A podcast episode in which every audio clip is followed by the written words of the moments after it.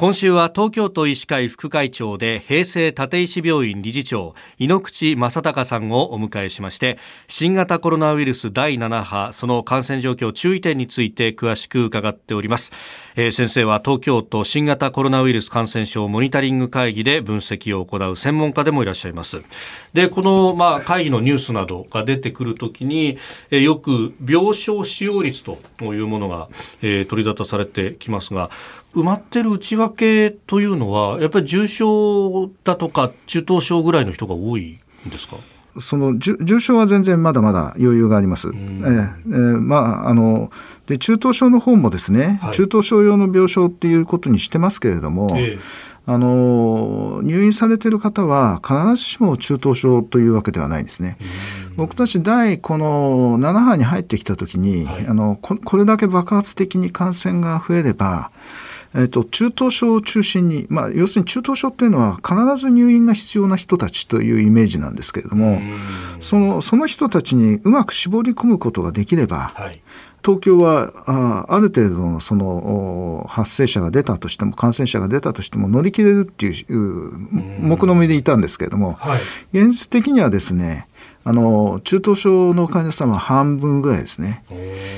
軽症であのいろいろとその自宅にいるということとか、うん、施設にいるというのがなかなか難しいというようなあ患者さんがあの入院している部分もありますね。あえー、まあ、軽症だけれども潜在的なリスクが大きい人とかそういうことですか？そういうことですね。あのそれからあの、えー、ご高齢者の場合にはあの自分でこう自活ができない動きが取れないというと周りがお世話しなくちゃいけないと解除しなくちゃいけないっていうことになってくると自宅にいるのは大変だとかそれから高齢者施設などではですね、他のそのご高齢者に他に一緒にいる入所している方方。たちに移してしまう可能性があるから、まあ、あのぜひ入院させてくれっていうようなそういう事情が入ってきちゃうんですね。うん。そうか、まあ、高齢者施設としても、まあ、うちでクラスター発生させるわけにいかないよねっていうのがやっぱ頭念頭にあるんですか？はいそういうことですね。えーまあ、東京都の場合、そのご高齢者で軽症であってってですね特に入院ということが必要ないとするならば、まあ、あの高齢者支援型の医療臨時医療施設というものを用意してましてね今3箇所用意しておりますので、はい、まあ、そこにあの優先的にこう入っていただくっていうような対応もしてますけれども何せ数が多すぎましてね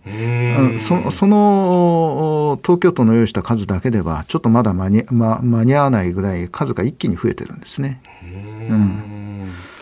これ一旦こう入院で受け入れるよというふうになると、まあ、基本的に療養期間10日間というふうになってますけど、ここはまあそのまま入院して、えー、療養するという形になっていくわけですそうですね。あのなるべくあの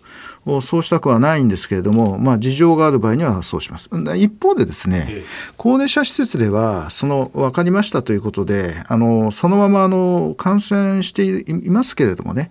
あの中で隔離スペースを作って、高齢者施設も対応していきましょうっていうぐらい、最近はですね、高齢者施設側の方の理解とスキルアップが進んでいるのも、まあ、その辺はあることはあるんですね。ええそれと、まあ、この病床がね、えー、コロナ向けでどんどん割かれると、まあ、あの前に猪木先生にお話を伺ったときに病院の中にもう一つ病院作るようなもんなんですよってお話がありました。そうすると今度は他の病気をケアするところにも、うん、まあ、当然影響が出てくると、うん、このあたりっていうのはご覧になっていっていかがですか？あのずっとあのコロナになってからですねあのその通常医療の方は逼迫っていう逼迫という言い方は正しくないかもしれないけどかなりあの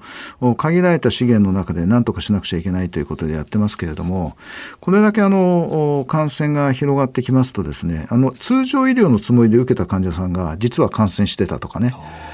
そういうことも非常に多いんですよね。だからあの通常医療は相当圧迫されていることは確かですね。はい。えー、明日も引き続きこの新型コロナ第7波現状について伺ってまいります東京都医師会副会長井ノ口正孝さんでした先生明日もよろしくお願いします、はい、よろしくお願いします